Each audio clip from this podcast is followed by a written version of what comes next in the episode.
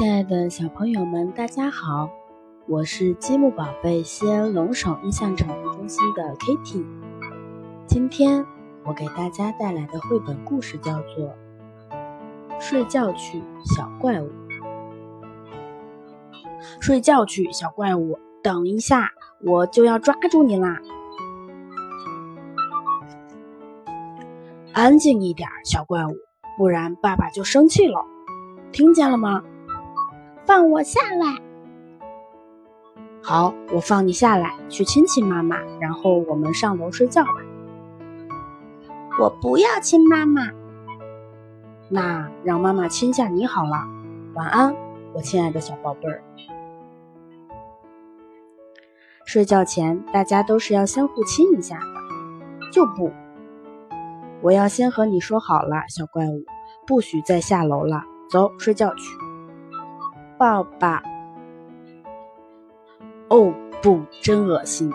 我说过多少遍了，这是牙刷，不是水管刷。嗯，怎么样，拉出来了没有？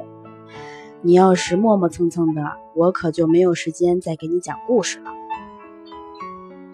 好了吧，总算完事儿了。走，小怪物，快回你的房间去。小心一点儿，会摔跤的。还是这本啊？你怎么总选这一本呢？今天晚上让爸爸来选好吗？就不。哦，好吧。来，坐到爸爸怀里，安静一点。讲完后，我们就去睡觉觉。一天晚上，麦克斯穿上了一件狼外套，他犯了个错。接着又犯了一个错。好，讲完了，上床吧，我亲爱的小怪物。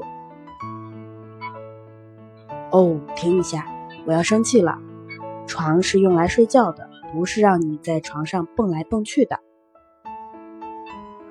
我渴啦，又找拖拉的借口。你已经喝的够多了。